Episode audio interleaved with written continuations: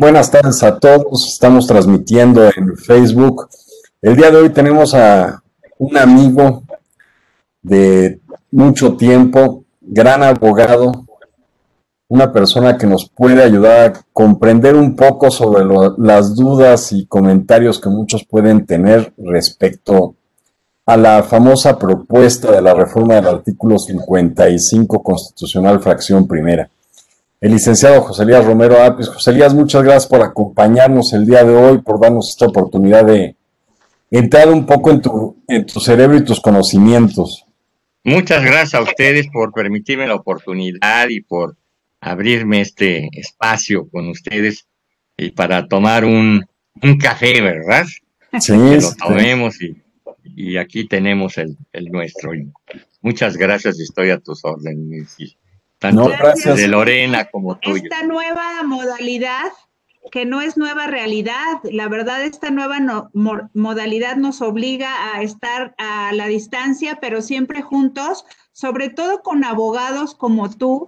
Perdóname que te hable de tú, pero yo tengo muchos años de conocerte, ya como 25 entonces, siempre, siempre eres un abogado. Estabas todavía en primaria. Ah, no, ándale.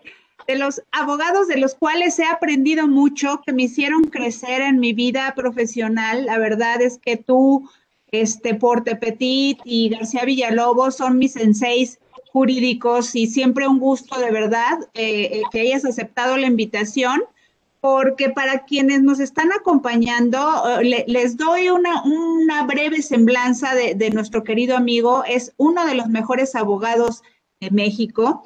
Eh, su nombre es José Elías Romero Apis. Él es originario de Atizapán de Zaragoza, es decir, eres mexiquense, ¿verdad, Pepe Así es, así es. Eh, dentro de su amplia trayectoria, eh, pues, ¿qué les puedo decir? Ha sido consejero adjunto del Ejecutivo Federal. ¿Con qué presidente, José Elías? Con Carlos Salinas de Gortari. Perfecto. ¿Laboraste en la Secretaría de Hacienda y Crédito Público cuando era secretario de Hacienda? ¿Quién? Eh, con varios secretarios, siendo yo todavía muy joven, eh, con inclusive con José López Portillo.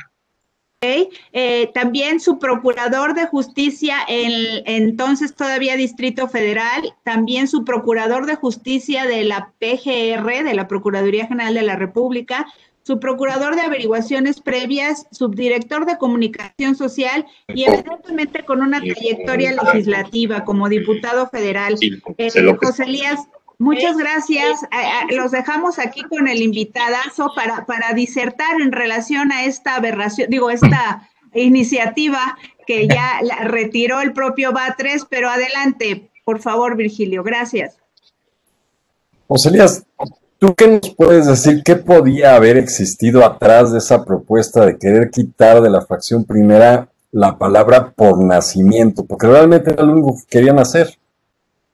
Eh, yo creo que estás dando de antemano en la clave del asunto, eh, Virgilio.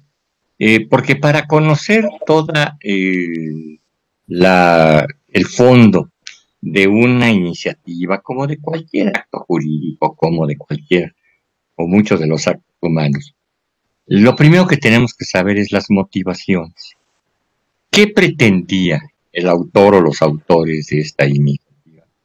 para estar en condiciones de saber si se trata de una iniciativa acertada o si se trata de una iniciativa errónea, fallida.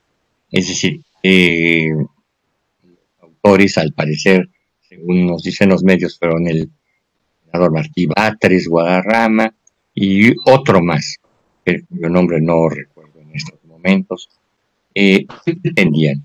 Que hubiera extranjeros en el Congreso de la Unión Mexicana. Si esa era la pretensión, bueno, esta es una iniciativa. es decir, a directamente que pretendían ellos, y si lograran su aprobación, con eso pudieran ingresar eh, extranjeros a ser diputados o senadores mexicanos.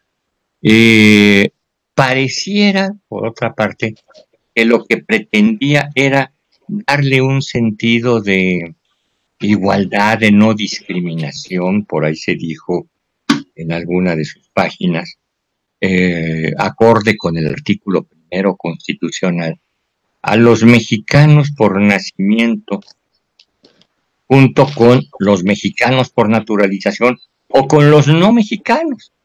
Muchas de las garantías eh, constitucionales, inclusive las garantías de igualdad, no solo protegen a los mexicanos, sino también a los extranjeros cuando se encuentran en nuestro país. No así particularmente las garantías políticas, las garantías del Estado político. La, la igualdad, eh, que es un concepto verdaderamente complejo, no podemos verlo como una tabla rasa para todos, no como una tabla rasa a partir de iguales. Es decir, la igualdad quiere decir que no haya discriminación ni diferencias para el ejercicio o el respeto a los derechos que cada uno tiene. No quiere decir que todos tengamos los mismos derechos, porque si fuera así, si nos atuviéramos a no diferencias de nacionalidad, de esa manera que pudiera haber congresistas extranjeros en México, pues también tendríamos que considerar que somos iguales independientemente de nuestra edad. Y también los niños podrían ser congresistas. Eh, o que pudiera haber otro tipo de referencias. Eh, ¿Por qué para ser congresista propone esta reforma? No sería válido, si es era procedente, que también el presidente de la República pudiera no ser mexicano por nacimiento, que los ministros de la Corte pudieran no ser mexicanos por nacimiento, que hoy lo tienen exigido, que los gobernadores de los estados, que hoy lo tienen exigido, eh, que, en fin, por pudiera ser votado un no mexicano por nacimiento y no pudiera ser votante. Es decir, podríamos darle también derecho de voto a los extranjeros. Mm, no sé. Queda, los políticos solemos tener y, es nuestra obligación tener todas las preguntas. Corresponde a otros tener todas las respuestas. Pero, ¿cuál es la pregunta que le haríamos ahorita a los autores de esta iniciativa o de esta iniciativa retirada? Eh, ¿Qué pretendían? ¿Cuándo, hace unos 25 o un poco más de años, se hizo la reforma para que pudieran ser presidentes de la República los hijos de mexicanos, antes era de mexicanos por nacimiento y ahora simplemente de mexicanos, es decir, también los hijos de mexicanos por naturalización.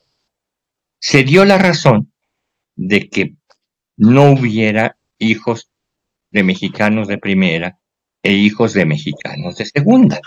Es decir, que tan hijos de mexicanos eran los de padres mexicanos por nacimiento como los hijos de padres mexicanos por naturalización, es decir, que habían escogido, optado por ser mexicanos, por vivir en México, por tener hijos mexicanos nacidos en México.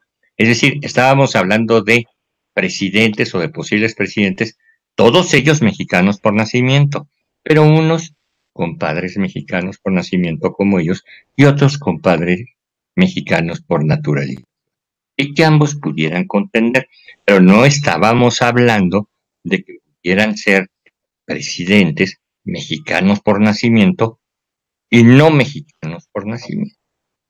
Es decir, hablábamos de que hubiera que todos los mexicanos por nacimiento fueran iguales.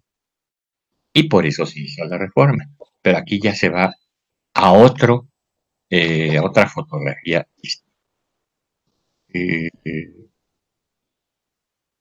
Qué bueno que en lo personal me adelanto que hasta ahorita ha sido retirada, porque aunque no sabía las razones de los autores, las que yo me imaginaba no me hacían partidario de esta reforma. Yo hubiera sido legislador hubiera votado en contra. Qué bueno para ellos eh, y quizá qué bueno para el país.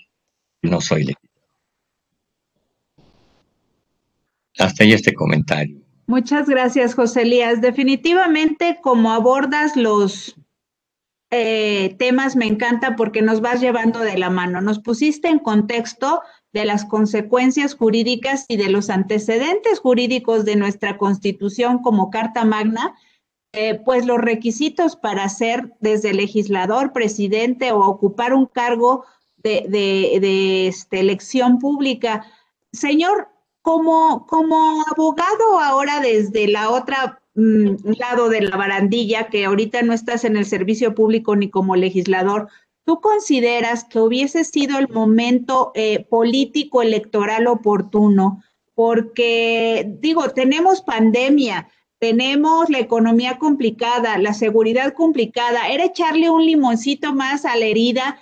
Eh, ¿De qué se trata? ¿Cómo, cómo ves esto? ¿Qué, qué, qué era? ¿Era crónica de una, de una polarización más anunciada? Yo creo que esto también tiene que ver con algo muy de fondo, Lorena, que es, son los conceptos de nacionalidad, los conceptos de país, los conceptos de patria, que para algunos parece un concepto añejo, eh, rancio, eh, arcaico, y que ahora debiera quedar superado, sobre todo si se contrasta con la globalización o con una globalización mal entendida, etcétera. Eh, yo en lo personal, que sigo creyendo en eso, creo que los derechos políticos deben ser exclusivos de los nacionales. Y mientras más estrictos sean estos requisitos, mejor. Eh, y no hablo, y no estoy diciendo porque considere que un extranjero sea inferior a un mexicano. Jamás he pensado nada por el estilo como nunca he considerado que un mexicano pudiera ser inferior a un extranjero. Pero me pongo en sus zapatos. Si yo viviera en el extranjero o no viviera en el extranjero, si optara además de la mexicana, que ahora se puede por varias, eh, optara por otra nacionalidad y fuera además de mexicano, fuera estadounidense, fuera francés, eh, no me sentiría moralmente con derecho a participar en sus asuntos. Sentiría que la naturalización que me han dado es para ciertos fines, para gozar de ciertos privilegios, pero no me sentiría hasta el grado de poder participar en sus asuntos políticos, ni mucho menos de participar en sus decisiones políticas. No contendería por un escaño estadounidense ni por un escaño francés.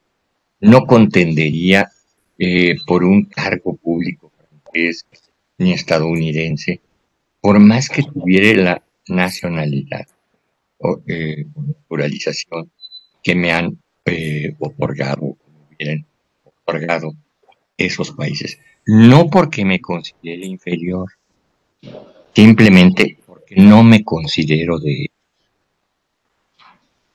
Así yo te diría, les diría con la mayor de las franquezas y me comprometo con mis palabras, que a los extranjeros no es que los considere yo inferiores, simplemente que no los considero míos. Estoy hablando incluso. Yo soy nieto de extranjeros que adquirieron la mexicanidad por naturalización, pero ellos mismos siempre consideraron que no eran iguales que sus hijos ya mexicanos, que sus hijos mexicanos por nacimiento eran superiores a ellos. En México que lo que fueron mexicanos por naturalización, vividos generosamente por este país, acogidos por este país y naturalizados por este país, pero sin derecho a tomarse atribuciones que solo les correspondían a los mexicanos por nacimiento, entre ellos a sus consideraban que su estirpe había mejorado por el hecho de que sus hijos ya eran mexicanos por nacimiento y ellos no lo habían.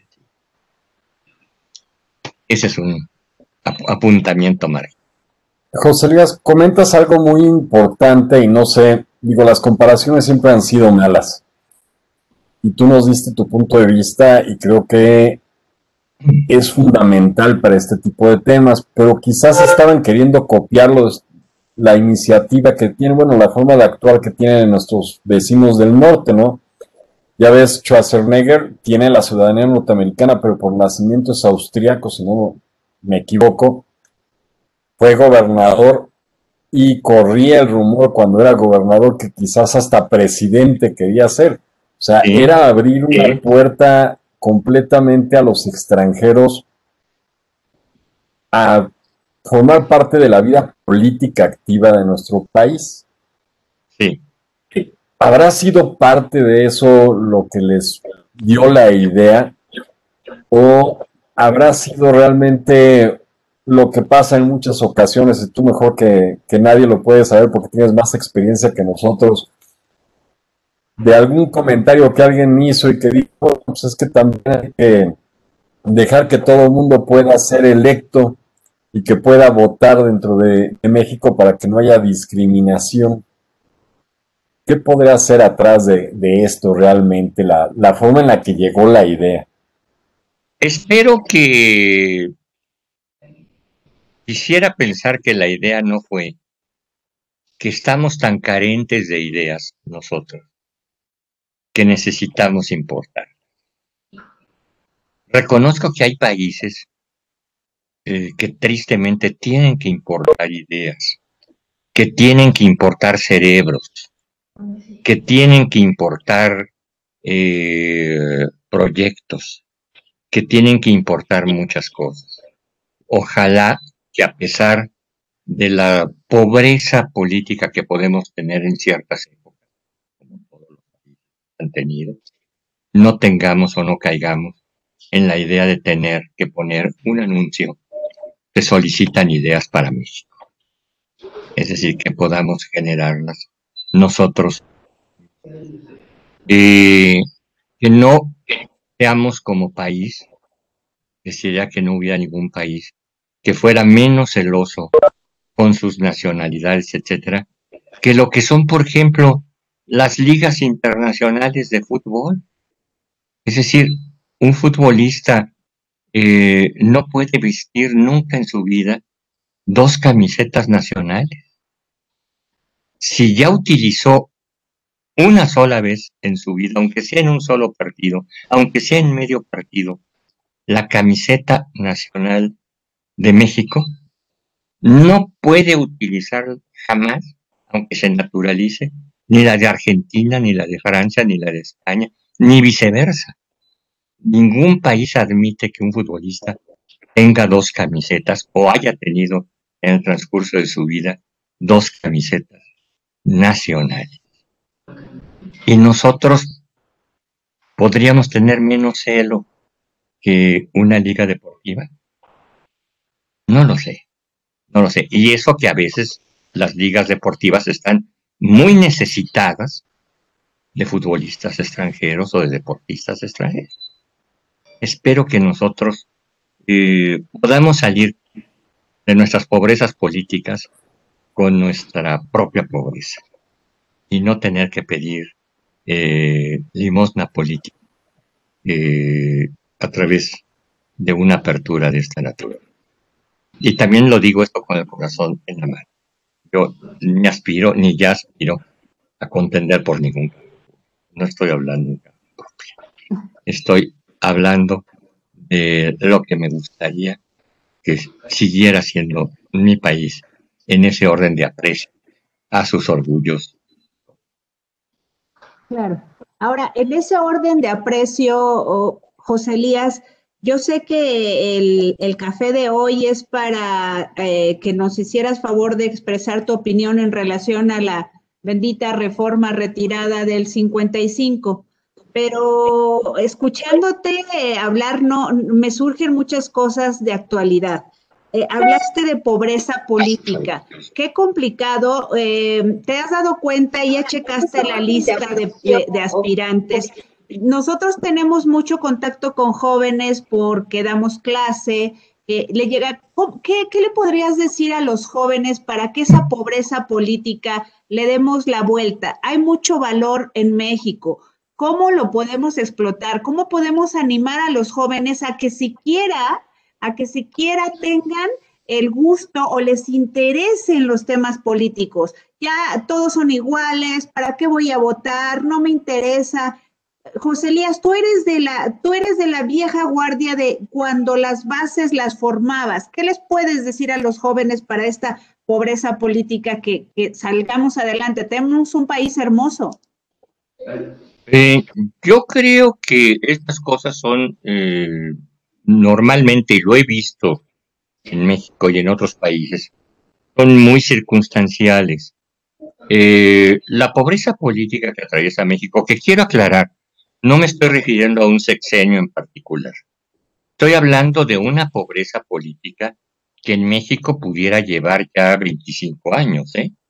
Es decir, no, no estoy hablando de una pobreza política sexenal, sino de una pobreza política transeccional generacional, por la que han pasado muchos países, por la que han pasado los Estados Unidos, la que han pasado eh, los países europeos, por la que han pasado muchos países. Es decir, el, eh, hace 50 años, por poner un ejemplo extranjero para no lastimarnos nosotros mismos, no autoflagelar. Eh, hace 60 años, en las elecciones de 1960 de los Estados Unidos, los norteamericanos tuvieron que elegir entre Kennedy y Nixon. Ambos son polémicos. De ambos podríamos leer y se han escrito muchos libros a favor y muchos libros en contra. Lo que no podemos leer y nadie ha considerado es que hayan sido figuras menores, sino que eran figuras grandes. Dos, eh, perdón, cuatro años después, en 1964, ese mismo pueblo tuvo que pasar la humillación y casi la vergüenza de tener que elegir entre Johnson y Goldwater. Es decir, en tan solo cuatro años. Y hace unos meses tuvo que elegir entre Trump y Biden. Es decir, algo está pasando. Pero eh, en esos años también, eh, Francia estaba gobernada por De Gaulle y después, por años después, por Giscard, eh, por Mitterrand, Chirac, con todo lo que podamos encontrar. Eh, Inglaterra, no nos gustará Thatcher, no nos gustará eh, Wilson, eh, pero estamos viviendo el mundo, acaba de terminar la era Trump en los Estados Unidos, pero no ha terminado la era Johnson. No ha terminado las eras de otros países que no tienen nada que ver. Estamos en tiempos de sequías políticas. Hace algunos años, un político, famosísimo político latinoamericano, en ese entonces presidente de su país, me dijo, de buenas a, a primeras en nuestra charla, me tuteó y me dijo, Pepe, ¿por qué se ha atorado la evolución política Para comenzar como abogado, la pregunta me pareció capciosa y tuve que reflexionar en no más de cinco minutos cómo contestar. Es decir, si aceptaba yo que se había atorado o si rechazaba de entrada que no estuviera atorada. Contra mi voluntad tuve que reconocer que estaba atorada.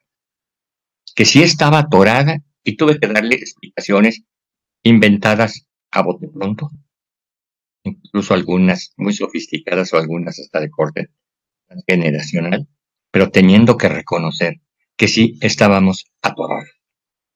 Que hasta la fecha, en el 45 años mexicanos, el más importante invento político que hemos hecho los mexicanos es una credencial de elector. No un nuevo sistema de gobierno, no un nuevo sistema de distribución de poderes, no un nuevo sistema de ejercicio del poder, sino un plástico con fotografía que sirve para mil cosas, incluso a veces hasta para votar, pero que todos los días nos sirve para. Y nos lo piden. A veces también nos sirve para votar. Ese es nuestro gran invento político de cuatro décadas. Es triste, ¿no? O digamos que otro invento político notable tenemos. Sí, no, no, tienes toda la razón, José Luis. Por desgracia, bueno, por ventaja, tan estás acertado que, si mal no recuerdo, se ha pedido en el pasado al IFE, se le pidió que fuera a vigilar la forma de hacer los sistemas de votación en países en Sudáfrica, en Medio Oriente y todo, y fueron mexicanos allá a decirles cómo llevar a cabo este sistema. Estados Unidos no tiene, o a lo mejor estoy equivocado, que yo recuerde, no tiene la credencial como la nuestra. Efectivamente. Que les pedían ahora que llevaran hasta pasaporte o licencia para identificar que eran ellos los que habían realizado el voto. Estamos quizás en un camino con todo lo que se está dando, y ahora sí que tú que, conoces bien nuestra historia, tanto política como jurídica, que quieren desaparecer una institución que ha sido reconocida mundialmente como parte de una democracia, que es hoy en día el INE, lo que fue el IFE. Nos quieren o intentaron abrir la puerta a que cualquier persona pudiera formar parte del cuerpo legislativo de nuestro país. No soy mal pensado, pero decían, es un poco maquiavélico y vas a llegar a, algunas conclusiones quizás fuera de lo normal, pero en este caso pareciera que la intención, no para el año que entra, pero para más adelante de algunas personas, podría ir más allá de solo quitar el instituto este, que nos ayuda a poder darle legalidad a nuestras votaciones, pero abrir la puerta a cualquiera afuera, ¿no? Digo, es un pensamiento medio de loco. No, no sé tú qué opines al respecto. Me pareciera como un cuento fantástico. Eh, si fuera estas cosas que vivimos, una novela de ficción, no la recomendaría, sería mala. Eh, porque siempre he creído que, eh, que, que, es absurdo. Nunca lo hubiera pensado porque muchas de estas voces se alzan desde el poder, como estamos comentando y nos dio pie para este café, eh, que muchas voces se alzan desde el poder. A mí me parece lógico que las, unas instituciones o las instituciones en su conjunto fueran atacadas desde fuera del poder. Es decir, atacar a las instituciones le parece un discurso mm, normal, recurrente, consuetudinario, de un grupo revolucionario, de un grupo guerrillero, o hasta de un grupo anarquista. Pero ver gobernantes que atacan a sus instituciones me parece tan insólito como ver a un rey que ataque su corona, que ataque su trono, que esté en contra de la monarquía, o como a un jinete que esté en contra de su caballo. Es decir, repito, eh, quizá, es decir, también hay que ver los calendarios. Es decir, a veces somos opositores y a veces somos gobierno. Y a veces, cuando somos gobierno, seguimos utilizando refriteando el discurso que teníamos como opositores. Pero eso eh, lo vemos en todos los países que hemos transitado de la revolución al gobierno.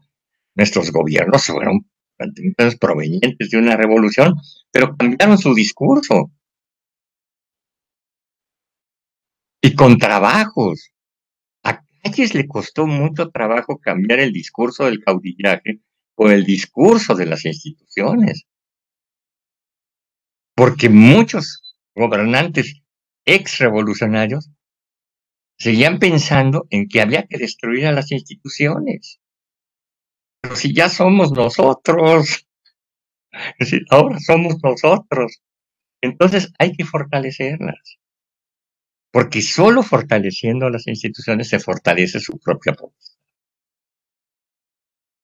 Qué, importante es escucharte, José Elías, porque además de leerte, eh, nuestros eh, amigos que nos están haciendo favor de vernos deben de saber que José Elías, ¿cuántos años tienes escribiendo en Excelsior de manera puntual, José Elías? Pues mira, Lorena, casi 25, y aunque no serían demasiados, pero las circunstancias por las que han atravesado varios periódicos eh, me han convertido ahora en el decano, en el editorialista decano de Excelsior. Correcto. Este, nunca pensé que, pudiera yo ser editorialista decano de un periódico siendo aún tan joven como lo soy, ¿verdad? Por supuesto, señor. Es correcto, y es que mira, todo, todas estas analogías que nos... A mi tierna edad, ¿no? Ser a tu tierna edad, por supuesto, de que yo iba en primaria y hasta en kinder cuando te conocí, corazón. Eh, estas analogías jurídico-políticas que nos platicas las escribes con regularidad en Excelsior y de las que aprendemos muchos de los que te leemos. Y aprovechando que este café salió como, como eh, para que nos explicaras y nos dieras tu opinión en relación a la reforma del 55, acaba de pasar el 104 aniversario de este librito que yo les digo a mis alumnos que cuando lo leo de corrido, digo, ay, qué bonito ha de ser vivir en un país así. ¿Qué consideras, a, después de 104 años y ahora, por ejemplo, esta iniciativa de reforma retirada, estoy de acuerdo, pero después de tantos años, ¿tú consideras que ya llegó el momento político o no es el momento político también con este tiempo de sequía política global? Tienes razón, es mundial, no es solo de México ¿Sería el momento procesal oportuno para pensar en cambiar nuestra constitución? Mm, vuelta a lo mismo, Lorena. Eh, ¿Qué quisiéramos? Eh, no soy muy partidario de cambiar toda la constitución porque sé que muchas de las cosas que quisiéramos bastaría con cambiar artículos.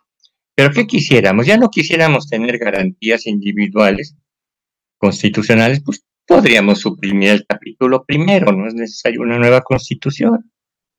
Eh, ya no quisiéramos ser república, sino ser un reino, pues podríamos cambiar un par de artículos de la eh, constitución, no es necesario cambiar todos. Eh, una constitución tiene que ser nueva, aunque sea igualita que la otra, aunque sea un copy-paste, cuando hay un régimen nuevo. Solamente. Es decir, cuando cayó el viejo régimen, cuando cayó la monarquía española, hubo necesidad de una nueva constitución. Cuando cayó la dictadura, por fin, hubo necesidad de una nueva constitución. No porque fueran muy novedosas, y tuvo novedades muy eh, enorgullecedoras como las garantías sociales, etcétera. Pero en esencia, la Constitución de 17 es de alguna manera una, eh, una revitalización de la Constitución de 57. De hecho, uno de los propósitos la revolución emanada en el plan de Guadalupe eh, es la vigencia de la Constitución de 57 y la expedición de una nueva Constitución. No desconocer la de 57, sino volverla a poner en vigencia que haya sido eh, relegada por el régimen usurpador de... Entonces, pero mientras no haya esa necesidad casi mediática, es difícil pensar que se necesite una nueva constitución. Que se necesitan reformas, claro. Y qué bueno, yo soy partidario de que se hagan reformas, se adapte la constitución. México tiene casi una nueva constitución cada año. Eh, cuidado con la edición del año pasado porque ya no nos va a servir. Eh, y así todos los años. Eh, en mi clase de Derecho Constitucional hay muchos trozos de la Constitución que yo tengo que estudiar y que aprender al mismo tiempo que mis alumnos. y así nos ha sucedido durante generaciones la constitución en la que yo estudié en la escuela no es la misma con la que estudiaron mis hijos. Eh, y la, en la que estudiaron mis hijos ya tampoco. Es decir, ya eh, cambió tanto que la tenemos que estar actualizando. Qué bueno que existe eso, qué bueno que existe ese espíritu de perfeccionamiento, de modernización. Eh, creo mucho en eso yo creo que la constitución que hoy tenemos es mejor que la que tenían mis hijos y mejor que la que tenía yo como estudiante y mejor en la que estudió mi padre. Es decir, creo que la hemos ido mejorando. Tan la hemos, pero precisamente porque la hemos ido mejorando tanto, no requerimos una nueva. Es decir, lo que necesitamos es respetar. Porque hay dos voces que resuenan muy fuerte. Unos dicen que necesitamos una constitución renovada y otros dicen que necesitamos una constitución renovada. Unos dicen que seríamos más felices si renováramos la constitución y otros dicen que seríamos más felices. No son voces contradictorias. Se tienen que renovar de respeto.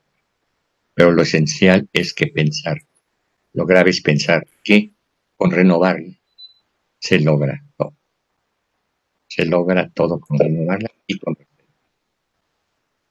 Finalmente tienes razón, el principio de progresividad, ¿no? Somos un país que estamos en constante evolución dentro de un mundo que no está en constante evolución, sino que ya cambió. Aquí si no corres te empujan. Muchas gracias, José Elías. Eso es bien bonito. Lo voy a replicar con mis alumnos porque no es necesario una nueva constitución, sino renovar y respetarla. Gracias, de verdad, Virginia. Muchas gracias, Lorena. José Elías, una última pregunta, comentario y ahora sí, saber qué, qué crees tú hacia dónde vamos.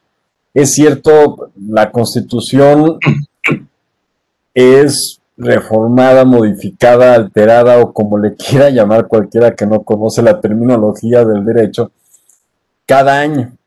Igual nuestras leyes, si se crean leyes por crear leyes, cuando yo era estudiante, Recuerdo que un profesor me decía, es que México es el país de las mil y una leyes, ya no sé cuántas tengamos y cuántas estarán vigentes y cuántas no. Pero ¿hacia dónde nos dirigimos? ¿A dónde vamos a llegar en, a corto o mediano plazo con respecto a nuestra constitución y la aplicación de nuestras leyes? Pues empezó, como dice Lorena, con un tema de la modificación o propuesta de modificación de un artículo constitucional, pero tenemos que aprovechar que, tú tienes la experiencia y el conocimiento para que nos puedas compartir qué opinas de a dónde vamos en el aspecto jurídico, hacia dónde nos dirigimos, qué es lo que puede seguir.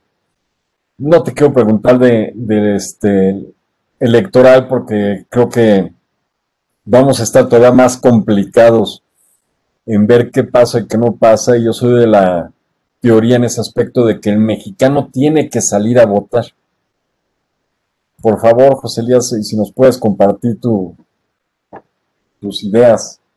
Eh, eh, yo creo que estamos viviendo tiempos eh, en el mundo, tiempos de cambio, que obligan a los abogados y obligan a los legisladores adaptarse rápidamente a esos cambios y adaptar a los deseos de la sociedad y los anhelos de la sociedad y los eh, derechos de la sociedad a esos eh, cambios.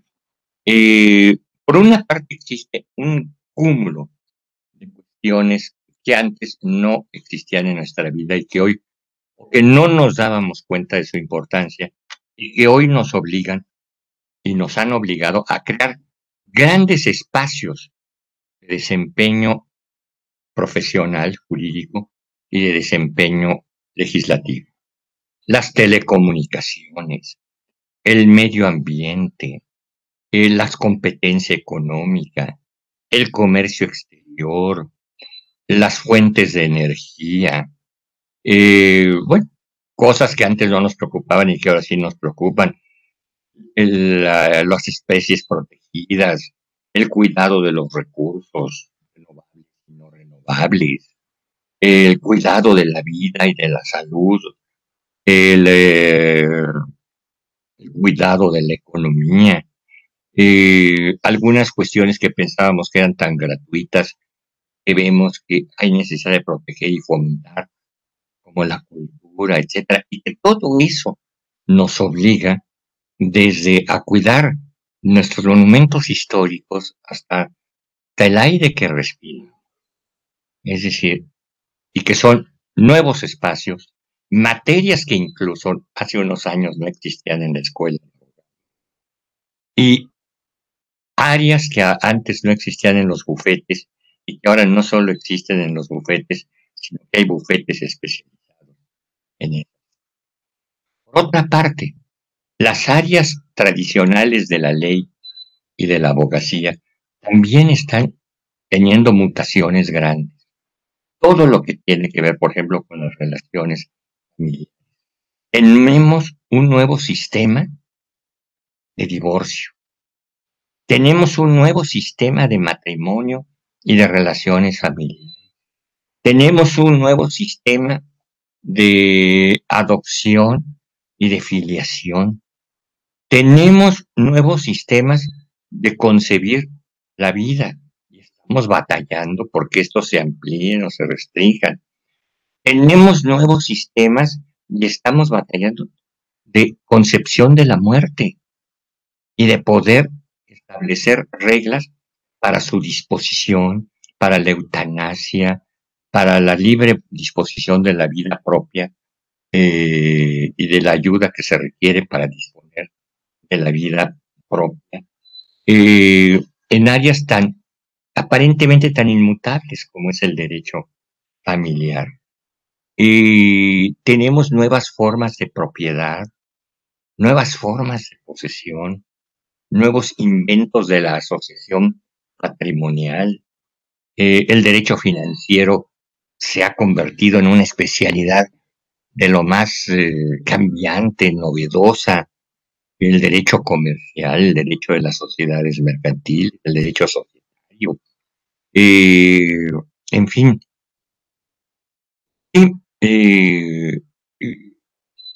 qué grandes cambios estamos viviendo en el derecho y en muchas otras cosas.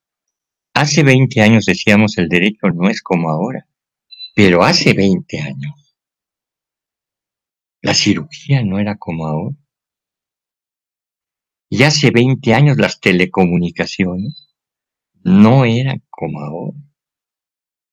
Un ingeniero electrónico titulado hace 20 años que haya perdido el apetito de estudiar y de aprender, hoy está inutilizado.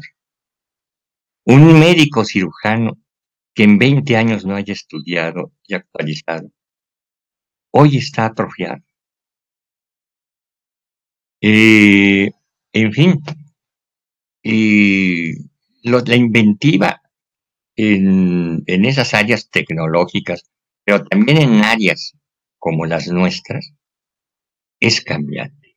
Y podemos decir que en 20 años no ha cambiado la filosofía, que en 20 años no ha cambiado el arte, que en 20 años no ha cambiado la literatura y la música. Es decir, hoy es tan dinámico esto que un hombre de 60 años, de tan solo 60 años, ha vivido ya tres etapas distintas, tres veintenas, donde la vida es distinta.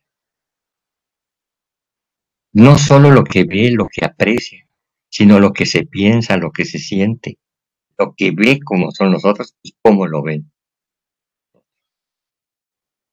En eso, ¿qué tiene que decir el derecho? Tiene que decir muchísimo. Perdón, pero, yo digo que todo gira en torno al derecho, José Elías, y tienes toda la razón, renovar o morir y aprender a desaprender lo que habíamos aprendido y aprender lo nuevo. Así es. Oye, tú ahorita en esta cuareterna, porque ya no es cuarentena, sino cuareterna, sigues con tu programa en nombre de la ley de manera remota. Cuéntanos esto, ¿dónde te podemos ver, José Elías? ¿En las redes? lo seguimos eh, pasando, pero eh, en, imagen multicast. Los fines de semana, los eh, viernes, sábados y domingos. Eh, pero eh, no hemos grabado, precisamente por protocolo, no hemos tenido reuniones de grabación ni invitaciones a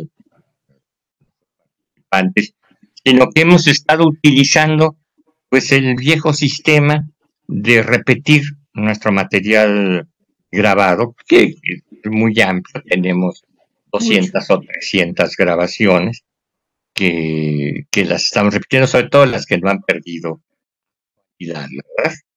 claro, porque eh, tienes entrevistas muy interesantes con notarios, con la ahora ministra Yasmín Esquivel Moza, tienes programas muy interesantes y ya nos dijiste entonces dónde encontrarlos, eh, búsquenlos.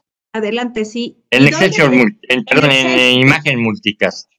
En imagen multitask. ¿Y manejas redes sociales? ¿Qué, cómo, cómo te...? Yo, yo estoy en, en Twitter, eh, es arroba J.E. Romero Apis. Ajá.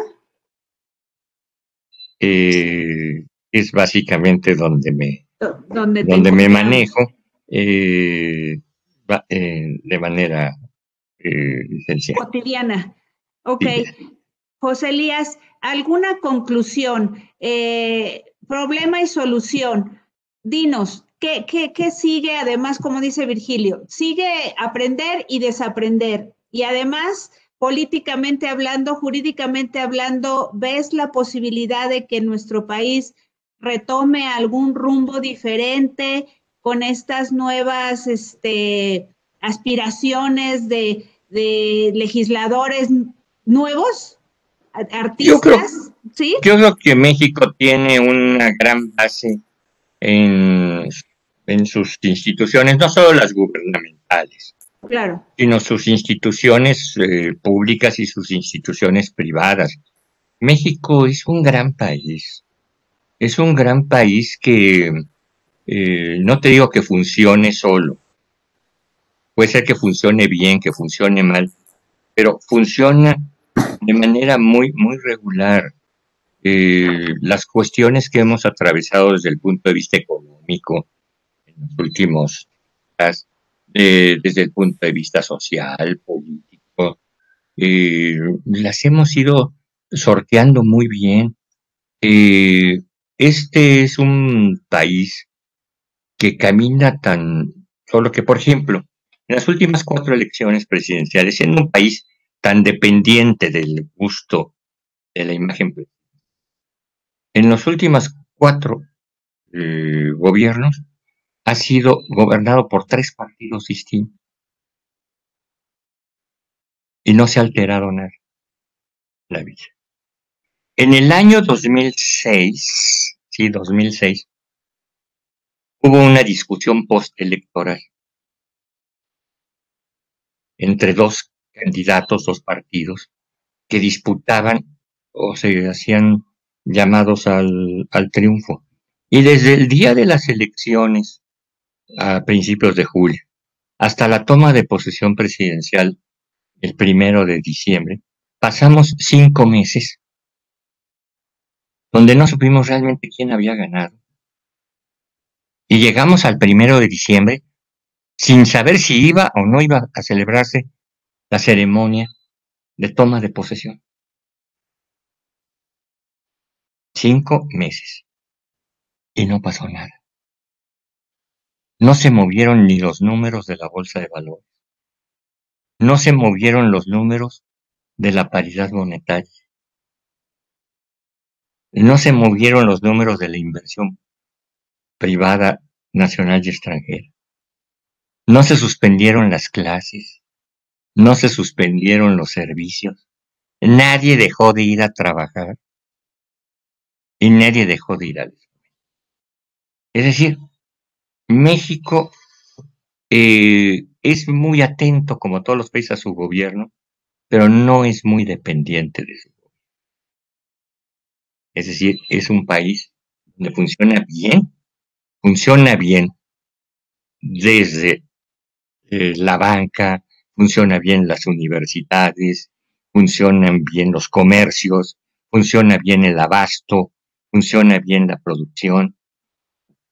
Perdón, funciona bien hasta la informalidad. Y si somos más crueles, más severos, funcionan bien hasta los carteles. Es decir, México funciona bien más allá gobiernos. Te voy a decir lo que me decía el magistrado García Villalobos, que los tribunales agrarios funcionan con magistrado, sin magistrado y a pesar del magistrado. Pues México funciona con gobierno, sin gobierno y a pesar del gobierno. Los mexicanos somos una raza muy especial. Estamos hechos del tequila y el mezcal. Pepe Elías, es un agasajo de veras escuchar. Muchas gracias, Lorena de verdad, eh, en serio, que, que, ahorita regresó a mi vida a muchos años cuando eran unas disertaciones con ustedes de cuatro o cinco horas donde aprendí mucho. muchas gracias por estar aquí. Si quiere participar, adelante, Sofía Yadida, adelante, y si no, adelante, Virgilio. No, pues ante todo, José Díaz, agradecerte. Es como dice Lorena, recordar pláticas en las que tuvimos a ti en caso hablar con mi papá y con mi tío. bellísimas, bellísimas esas reuniones con, tu padre, con tu tío, con eh, Portepetito, hombre, siempre tan ver con García Villalobos, siempre tan entusiasta para eh, invencibles esos, invencibles. Nunca hubo nada que los detuviera, nunca hubo nada que los doblegara. Eh, tu padre y, y, tu tío y Ricardo, donde se encuentren, siguen acompañando. Eh, eh, todo el tiempo lo recordamos como nuestro gran maestro, y ya que fue de, particularmente de Ricardo García Villalobos. Y, bueno, hemos, eh, hemos tenido y, y, nos han heredado amistades como la tuya, como la de Lorena, eh, y que nos permiten y que nos brindan honor de su amistad y que nos hacen sentir que ellos, en el caso concreto, el que estoy platicando con él. Muchas gracias, José Elías. El último comentario, Vero Soto, te agradecemos siempre que estás aquí con nosotros, querida maestra. Dice, funciona bien México porque es un país con gran riqueza en todos los rubros, por lo que estimo se debiera de reducir el número de legisladores. estoy de acuerdo con Vero, es decir, 500 creo que son diputados, creo que son muchos. Es decir, para...